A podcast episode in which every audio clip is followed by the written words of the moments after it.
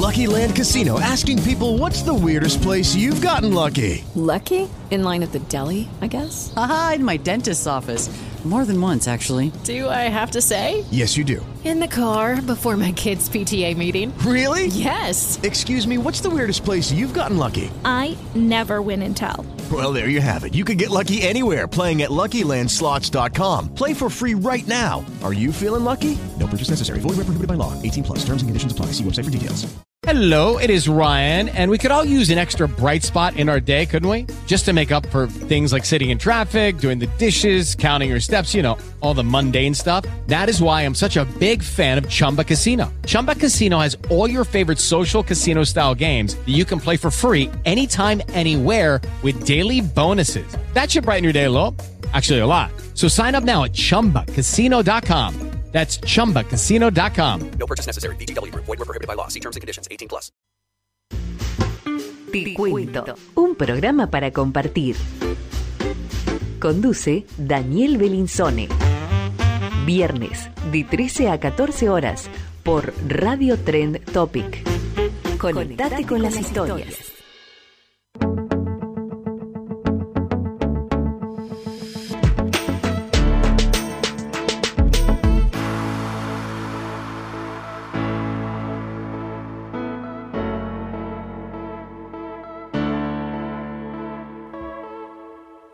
dicen amigos? Muy buenas tardes, muy buenos días, muy buenas noches. Según donde nos estén escuchando, los saludamos junto a Juan Greco, que está en la operación.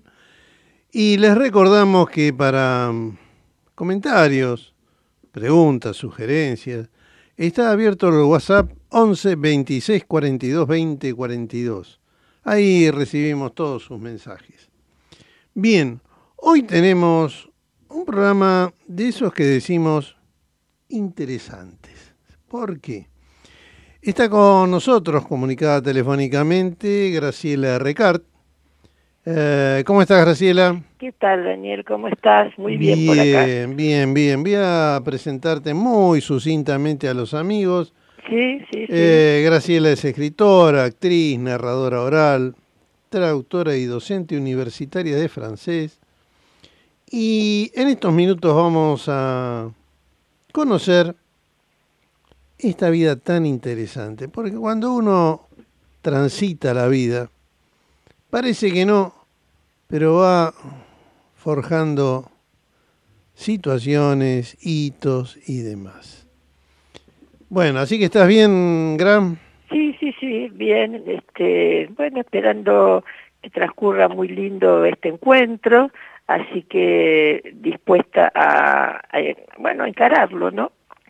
Está bien, no, no, Bien, como bien. yo siempre digo, las preguntas difíciles me las olvidé en casa, este, pero igual me puedo acordar de alguna y, alguna, alguna va, va- va a aparecer. alguna va a aparecer. Va a aparecer, sí. Acá en la lista, que no está, eh, no está la lista de presentación, no es un orden Sí, sí, sí. específico.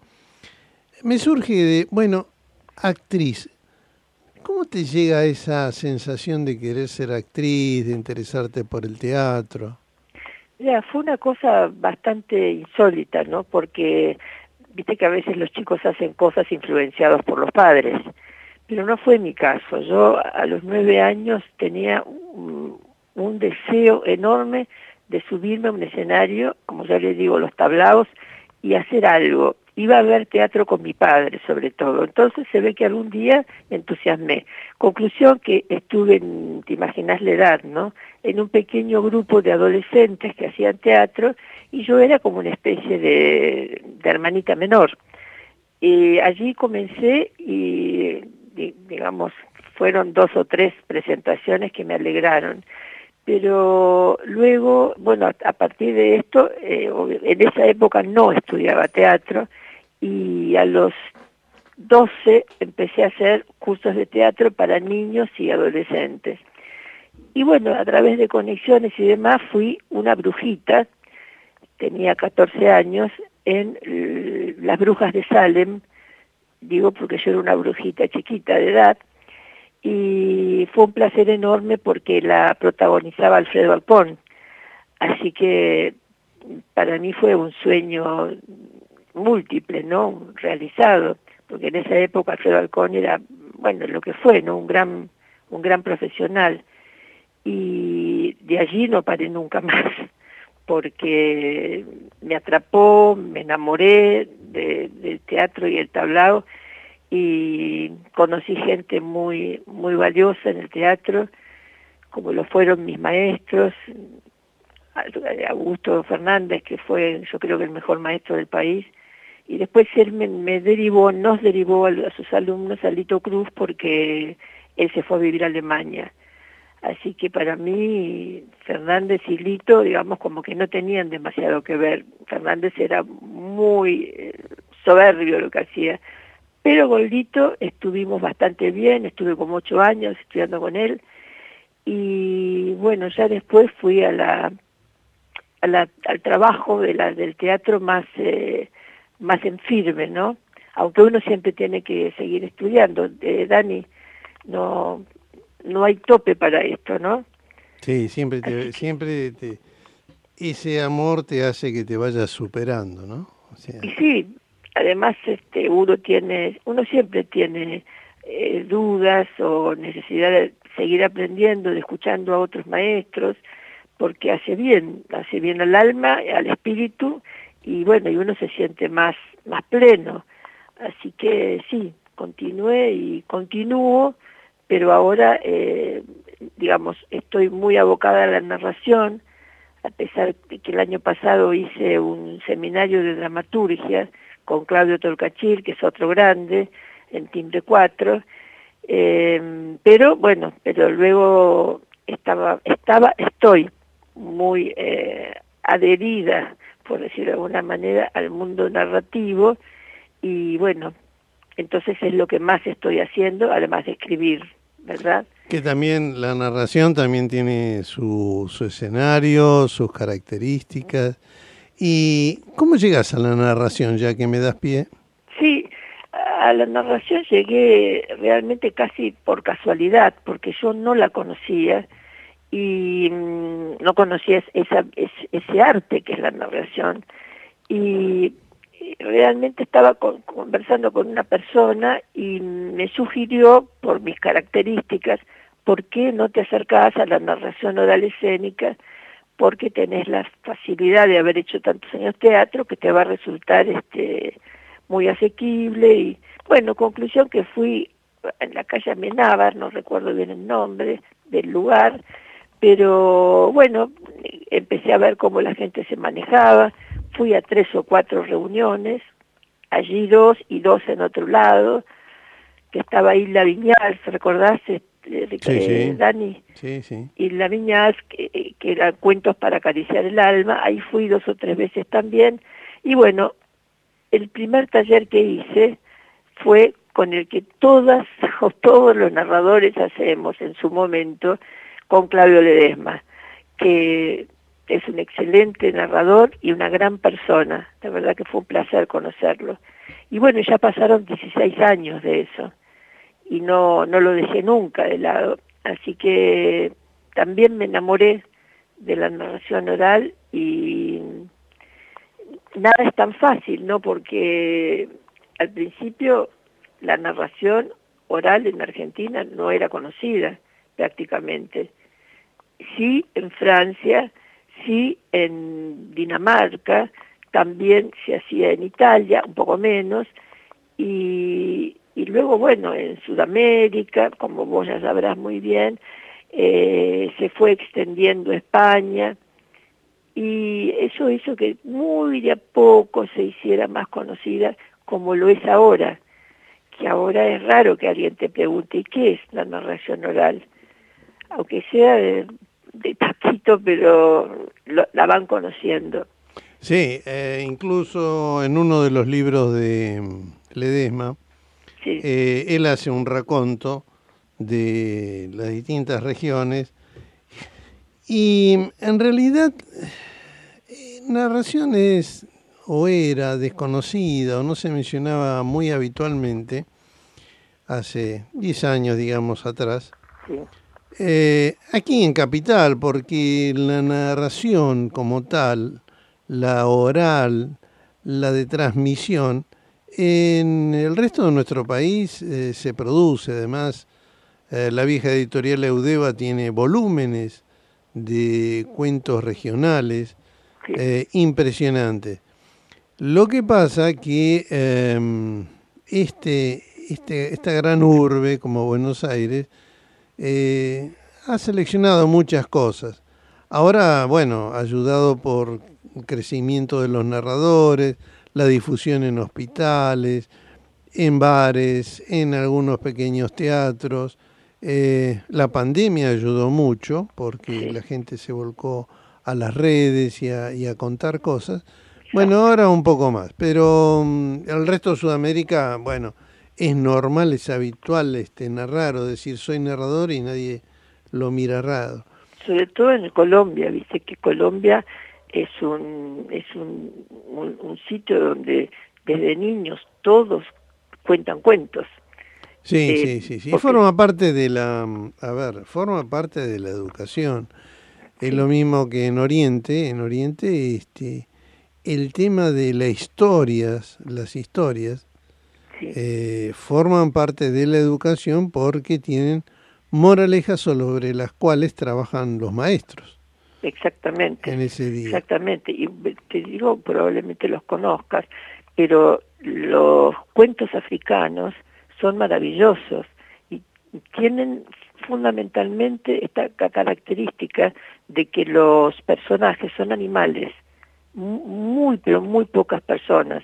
Es decir, que los animales cumplen los roles de personas eh, es, son, es, es fantástica esta literatura realmente. O por ejemplo en Senegal se hace mucho cuenterío y yo recuerdo haber traducido, porque hablan en Senegal, te estoy diciendo, y algunos otros países de la, de la zona hablan francés.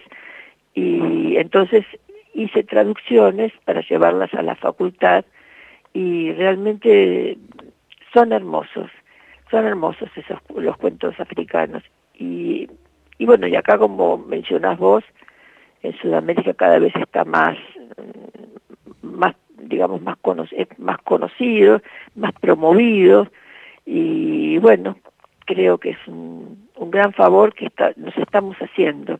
Sí sí sí. Porque hace muy bien. Ahora vos hablabas de traducir y yo te presenté digamos como traductora y eh, docente de francés. ¿El francés es idioma natural tuyo? ¿Lo aprendiste? Sí, mira, yo soy de familia francesa, de hecho toda mi familia francesa vive en Francia y yo acá tengo muy, muy poca familia, eh, un primo que no veo nunca y a una prima, eh, y entonces, bueno, por circunstancias de la vida, mis padres estaban en Argentina, eh, mi padre trabajando, un ingeniero civil, y había conseguido un excelente programa, eh, sueldo. Conclusión que yo nací eh, y me hablaban en francés y en español.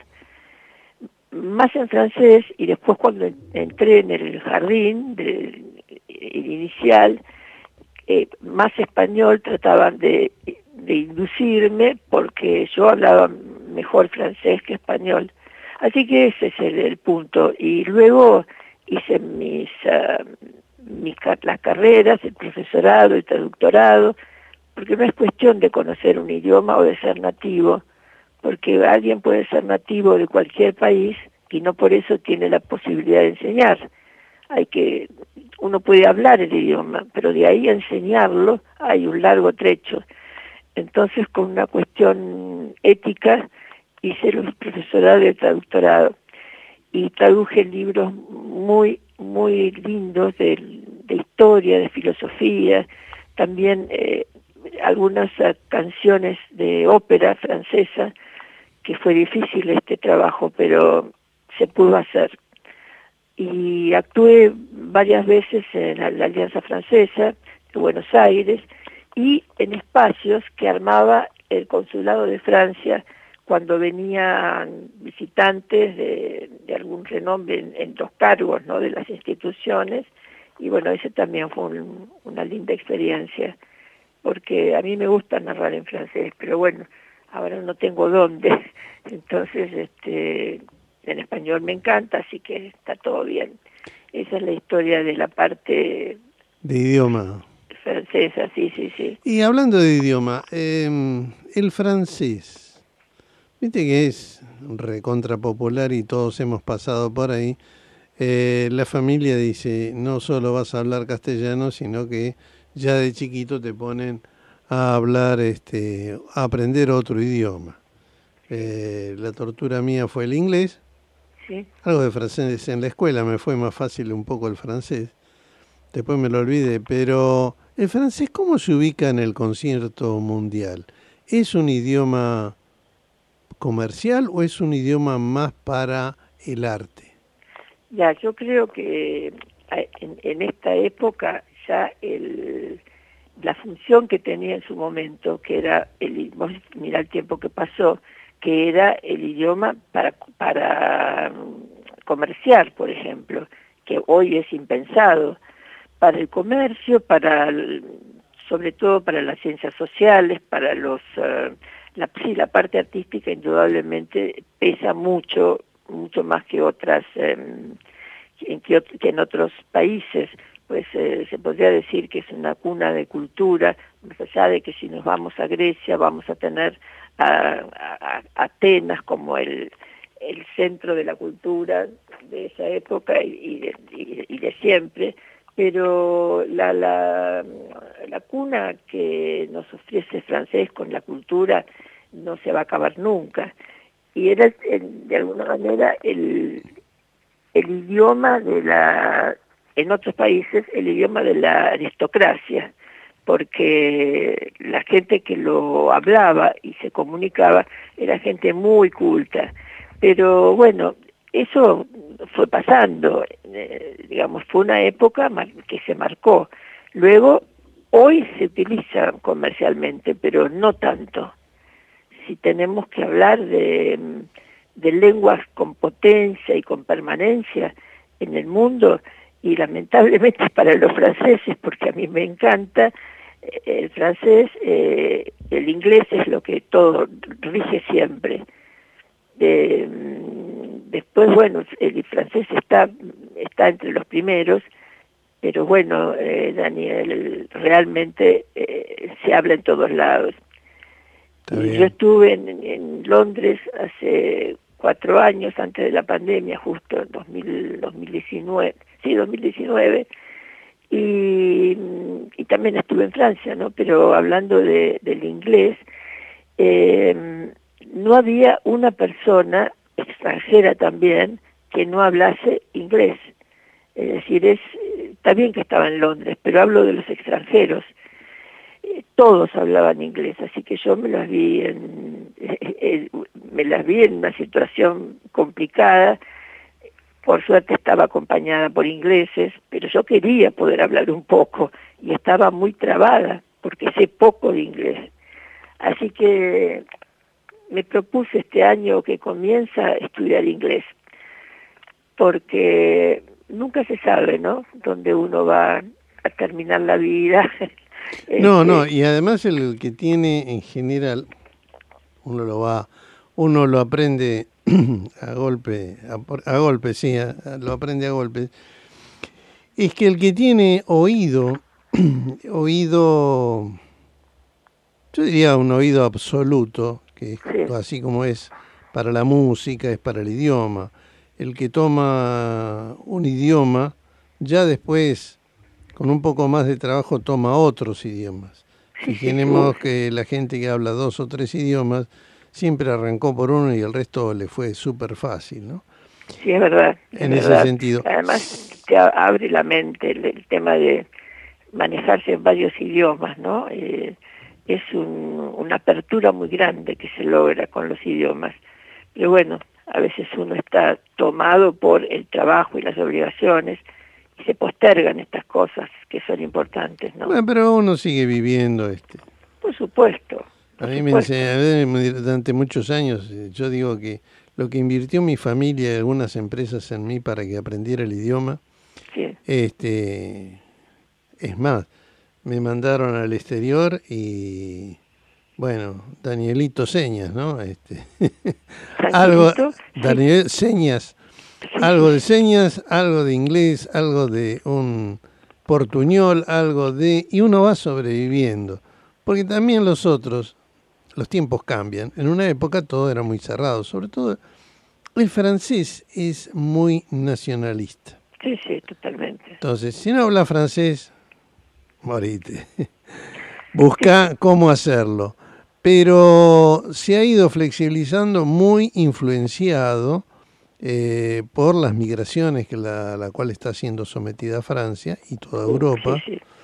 Así como le pasó a Norteamérica. En Norteamérica en un momento prohibían hablar el castellano hasta que este, llegó el primer este, diputado al Congreso, se fueron llegando más inmigrantes y bueno, ahora es, es más fácil este, pasarla allí con un poco de inglés y un poco de castellano.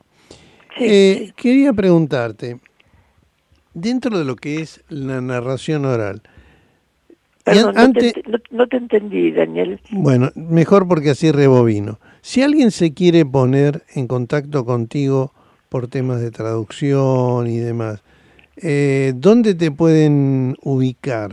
Bueno, Eh. tengo un WhatsApp y un y también, por supuesto, un mail, que son los principales medios de comunicación. Eh, ¿El WhatsApp tuyo? el WhatsApp funciona, lo que no funciona bien es la para llamar, sí puedo audios y WhatsApp escritos. Eh, no sé cómo querés, eh, si lo querés que lo agregue luego por No, WhatsApp. no, no. cómo. de- danos el número y la Bueno. gente después se maneja contigo. Perfecto, el celular es 1159 44 87 21 Bueno, 11 59 44 sí. 87 21 Bueno, ahí se pueden comunicar con Graciela Recas Sí. por cualquiera de estas situaciones que estamos charlando. Perfecto. sí. Dentro de la narración, ¿cuál es eh, el estilo, la línea de, de narración te gusta? ¿La romántica, la policial, la dramática? Sí, me gusta la, la policial, me gusta mucho. Eh, la romántica no. Este, si tengo que narrar, por supuesto que todo es narrable, pero pa- para mi elección me gustan las, eh, los cuentos muy duros. Eh, inclu- inclusive los que escribo, escribo cuentos muy duros y mm, como una vez me dijo una amiga, una narradora excelente también, yo me dijo ella muy acertadamente, yo no sé por qué la gente piensa que cuando uno narra un cuento duro, necesariamente en su vida personal tiene que ser una persona oscura. Bueno, no tiene nada que ver. A uno le puede gustar que una narración que sea compleja, pero en su vida personal ser una persona com- común, tener alegrías, tener tristezas, vivir. Eh, Y bueno, yo creo que eso tiene razón, porque mis cuentos suelen ser tanto los que escribo como, como los que ya conozco de tantos eh, autores, ¿no es cierto?, tanto ar- argentinos como, como extranjeros. Y sí, yo elijo cuentos duros, pero bueno, es mi estilo. Está bien, no, no, no, eh, por eso te preguntaba por la preferencia. Sí, sí, no, por eso yo te, te, te lo comento porque en algún momento me, me dicen, ay, pero vos que podés narrar, ¿por qué no elegís alguno gracioso? No, porque no me gusta. No me Bueno, siempre, siempre la costumbre de la gente que quiere que hagamos lo que a ellos les gusta. Y claro, claro, eso es habitual y entonces les comento, a mí no me van esos cuentos, entonces no los disfruto. Claro, y como es una transmisión, si uno no lo disfruta, a mí me encantan los policiales, ¿sí? También. Entonces, este, y tengo gente conocida en la cual, este, si voy a narrar o nos encontramos, me miran como diciendo, a ver, no te mandes una de tiros ni de cuchillos, ni... Bueno, este, muchachos, acá no sale lastimado ninguno, pero...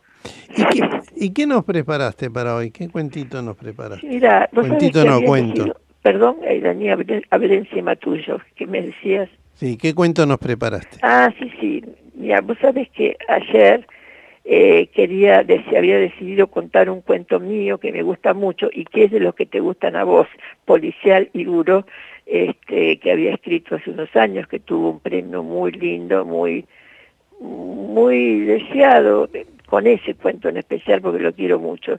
Pero lo, lo, lo, lo medí con la con, con el reloj y se me iba siete minutos, así que directamente lo, lo dejé de lado para alguna otra ocasión.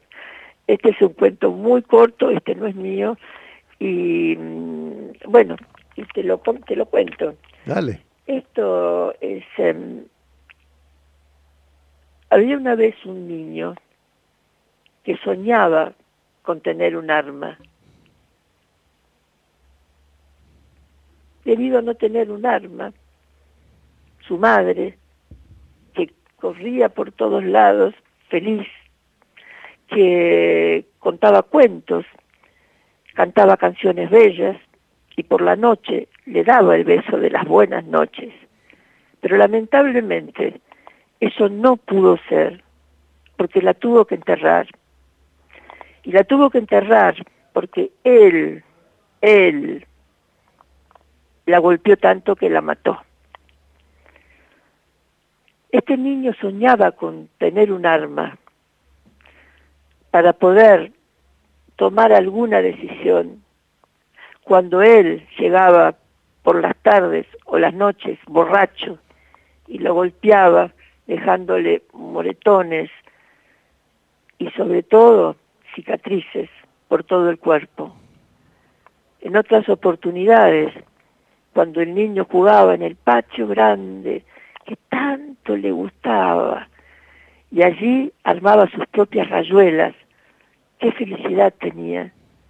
Pero cuando él volvía, también borracho, lo encerraba en la habitación del niño y lo dejaba allí uno, dos días, sin comer ni beber. Entonces el niño pensaba que si la madre hubiese seguido viviendo y él hubiera tenido un arma, este, este hombre se hubiera largado para siempre y no iba a entrar ninguna mujer más en esa casa. Si hubiese tenido un arma, lo hubiera mirado a los ojos y le hubiera borrado esa sonrisa de la cara. Y además le hubiera demostrado que él, él también sangra. El niño en un momento dado huyó y se fue de las, detrás de las luces de otras ciudades. Él pensaba que iba a poder olvidar todo, pero no. Esas cosas nunca se olvidan.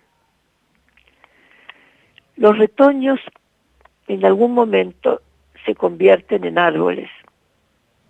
Los niños alguna vez se convierten en adultos y las víctimas alguna vez se convierten en verdugos.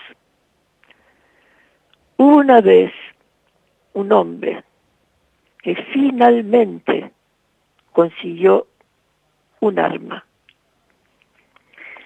Bueno, aquí termina el cuento. ¿De quién es? El cuento es de Santiago Pedraza, de un libro que se llama Cuentos para Monstruos. Es un excelente escritor, ha hecho cosas maravillosas. Yo suelo narrar cosas de él, pero también mm, mías, pero siempre del estilo que tiene Pedraza. Yo digo, tengo a Pedraza en mi corazón. Y este tiene ese título tan extraño como monstruo, el monstruo efervescente, ¿no? Y yo Claro. no sé qué quiere decir. Se te- lo tendría que hablar con él. No, se nota que algo se va se va elucubrando, se va generando dentro del niño Sí, por, por todo lo que pasa este, y hasta que explota, ¿no? En ese sentido. Exactamente, por eso me gusta el final, quizás inesperado, cuando ya era hombre, finalmente tiene el arma y bueno, ya sabemos lo que va a hacer, ¿no? Ujú. Graciela, eh, se ha cumplido nuestro tiempo. Perfecto. Eh, me ha encantado charlar contigo. Gracias. Me ha gustado conocer un cachito de tu historia. Ya el próximo año nos volveremos a encontrar y seguiremos charlando de, Sí, de sí, esta sí. vida. Eh, lo único que que, nos te toca. digo es que olvidé decir que fundé un espacio cultural en el 2015 solamente dedicado a la narración oral por el que pasaron grandes eh, Claudio Ledesma, Sergio Martínez, Darwin Caballero, Marco Mosquera, en fin, pasaron grandes narradores y no quería olvidar que junto con Carlos Maps teníamos este espacio que se llamaba Cuentos sin Tiempo. Bueno, listo, ahí está, ya no está más el espacio, pero estuvo. Bueno, pero siempre hay esperanza de que haya otro espacio. Ojalá, ¿Sí? Con, siempre, con otra gente, con quien sea, ¿no? con quien sea, siempre hay que mirar para adelante. Exactamente. Bueno, un beso grande. Un beso enorme. ¿eh? Y gracias por tu tiempo. Bueno, gracias a vos, te mando un cariño grande. Hasta Chao, pronto. corazón. Chao. Hasta pronto.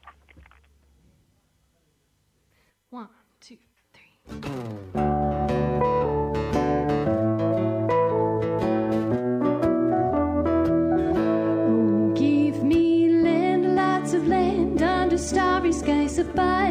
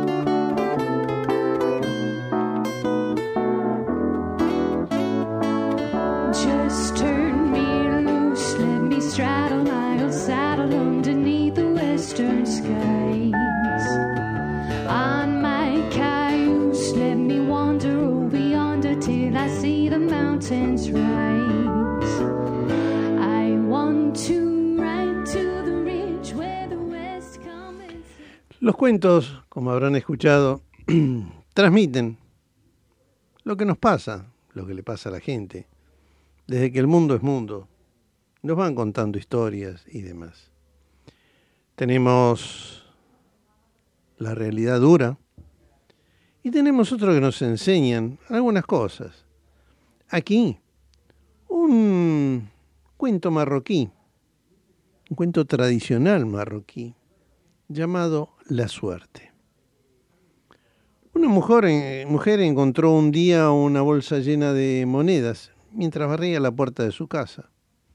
Dejó la escoba y se marchó al mercado para comprar un cordero. A pesar del calor, del polvo y del olor desagradable de los animales, recorrió lentamente el corral en el que se hallaban. Al final eligió un carnero de cuernos muy largos. Le tocó el vellón de lana para ver si estaba tan gordo como pretendía el vendedor. Se puso a regatear el precio, fingió marcharse, volvió, regateó nuevamente y terminó pagando un buen precio. Regresó a su casa llevando el carnero de una cuerda y lo ató a una estaca en el jardín que se encontraba detrás de la casa. Unos días más tarde, un chacal pasó por allí y se ramió pensando en el, en el carnero. Dijo, ah, Alá es generoso al ofrecerme este festín. Y tras saltar el cerco se lanzó sobre el carnero y se lo comió. La mujer vio desde su ventana al chacal en plena comilona. Le gritó, pero ya era demasiado tarde. Luego fue a ver al juez para ver si había alguna reparación por esa situación. Y el juez le preguntó, dime de qué se trata. Estaba yo barriendo delante de mi puerta. "Mm, está bien, tienes que mantener tu hogar limpio. Cuando me encontré una bolsa llena de monedas, era tu día de suerte, dijo el juez. Con el dinero me compré un carnero. Ah, era el día de suerte del mercader. Y unos días más tarde, un chacal maldito sea, me lo comió. Era su día de suerte y no el tuyo, dijo el juez sonriendo. La mujer, sintiéndose desairada, se marchó sin agregar palabra.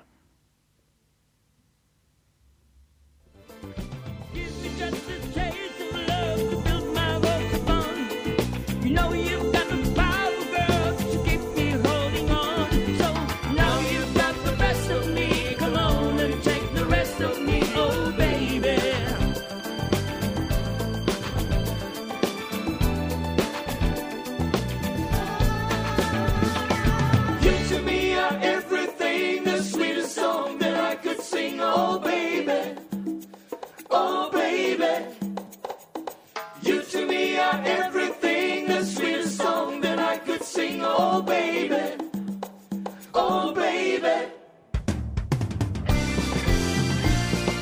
To.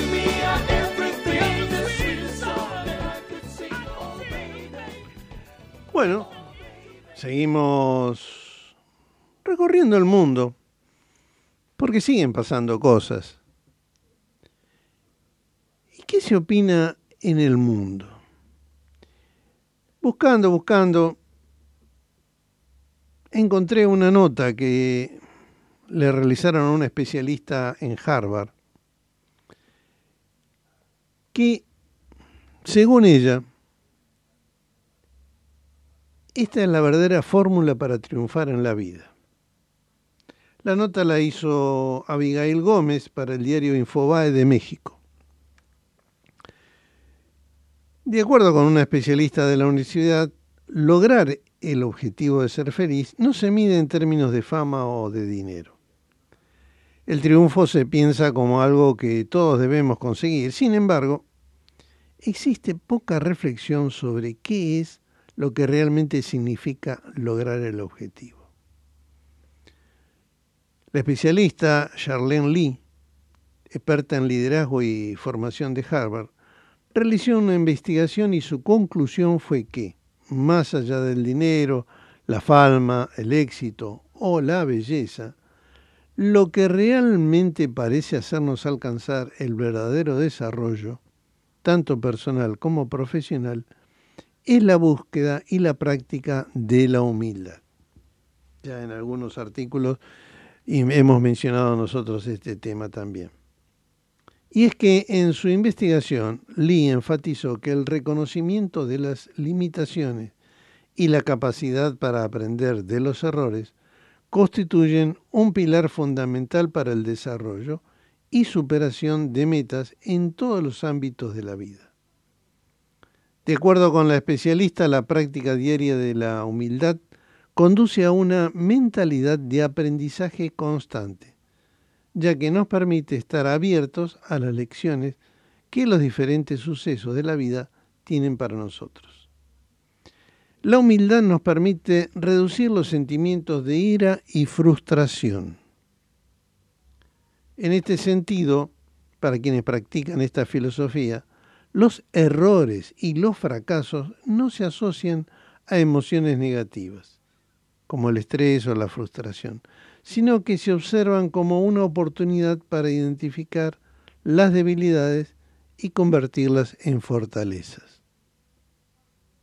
Además, la estudiosa subrayó la importancia de contar con redes de apoyo que promuevan la resiliencia más que la perfección, alentando a asumir un enfoque de mejora continua más que un rendimiento perfecto.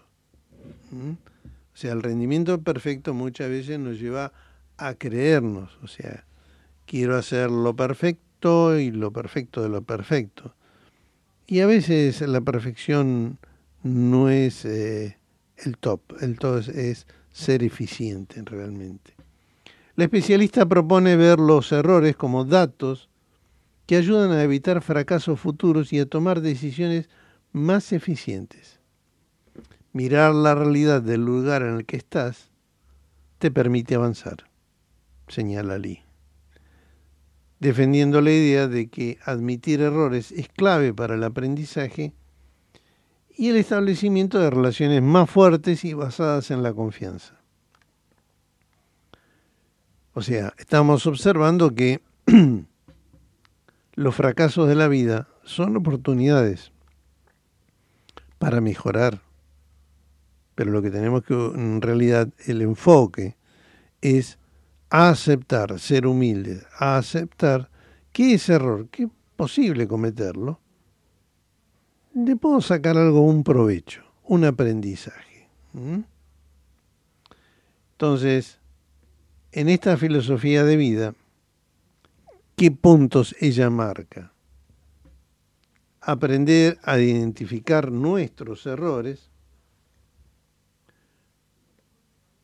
optimizar la toma de decisiones, porque al reflexionar sobre errores previos se puede perfeccionar la habilidad para tomar decisiones, fortalecer vínculos, reconocer equivocaciones en vez de estar tosudamente puesto a que esto tiene que ser así, ¿no? Bueno, sí, tenía que ser así, pero no se pudo.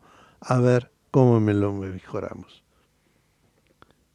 También eso te lleva a solucionar problemas y a tener conciencia de uno mismo.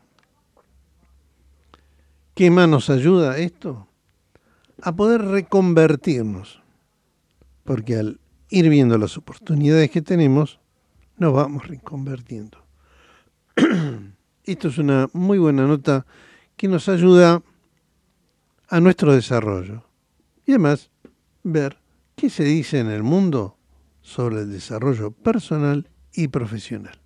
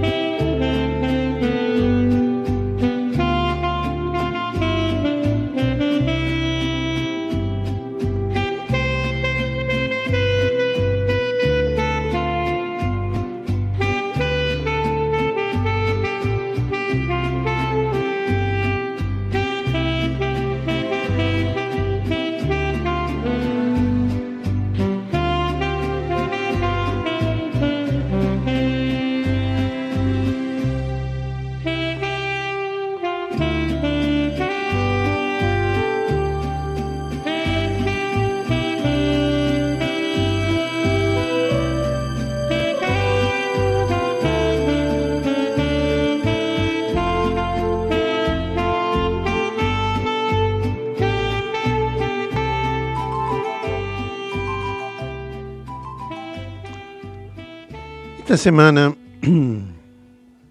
mientras estábamos elaborando el, el programa, una amiga nos acercó algún material y entre ellos encontramos una bendición irlandesa. Muy interesante. Esta bendición dice así. Que los caminos se abran a tu encuentro, que el sol brille sobre tu rostro, que la lluvia caiga suave sobre los campos, que el viento sople siempre a tu espalda. Que guardes en tu corazón con gratitud el recuerdo precioso de las cosas buenas de la vida. Que todo don de Dios crezca en ti y te ayude a llevar la alegría a los corazones de cuantos amas. Que tus ojos reflejen un brillo de amistad gracioso y generoso como el sol, que sale entre las nubes y calienta el mar tranquilo.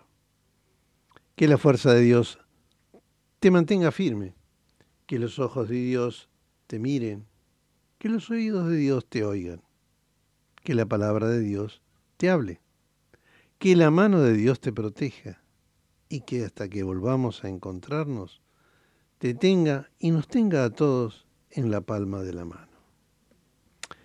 En estos tiempos que estamos transcurriendo, vamos a transcurrir con las fiestas de Navidad, hoy es el Día de la Virgen, Navidad, el nuevo año de esperanzas.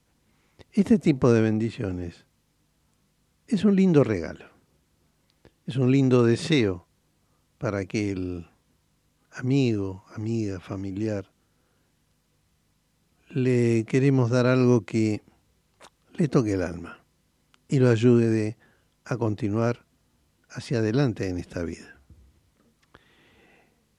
Luego de esta bendición, hemos encontrado un cuento de León Tolstoy, cuento corto de él que dice llamarse El zar y la camisa. Era hace una vez un zar que estaba muy enfermo. Un día anunció a sus súbditos que el hombre que lograra curarle recibiría la mitad de sus dominios. Los sabios de la corte se reunieron con urgencia para encontrar una solución. Y uno de ellos tuvo una idea genial casi, y dijo, si encuentran un hombre feliz sobre la tierra y le ponen su camisa al zar, se curará. Así que el zar envió a todos sus emisarios a buscar un hombre feliz en su reino, pero por más que buscaron y rebuscaron, no consiguieron hallar ni uno. El que era rico estaba enfermo, y los que estaban sanos eran pobres. Los que estaban sanos y eran ricos se quejaban todo el día de su mujer y de sus hijos. Todos deseaban siempre algo más. Pero un día, el hijo del zar pasó por delante de una humilde choza y escuchó a alguien decir, gracias a la vida que he trabajado, he comido bien. Y ahora puedo tumbarme a dormir qué feliz soy. Por fin lo habían encontrado. El hijo del zar trajo a los soldados y ordenó que le quitaran la camisa a aquel hombre para llevársela a su padre. Pero cuando entraron en su choza para cumplir con su cometido, se dieron cuenta de que el hombre feliz era tan pobre que no tenía camisa. ¿Mm? ¿Qué tal esta enseñanza? Bueno amigos, estamos llegando al final del programa y los voy a invitar no solo a escucharnos en vivo, sino también a esa frase que siempre acuñamos que es 24 por 7, que nos pueden escuchar en cualquier día de la semana, en cualquier horario, en cualquier lugar donde ustedes se encuentren. Simplemente tienen que entrar al sitio de la radio, www radiotrentopic.com.ar.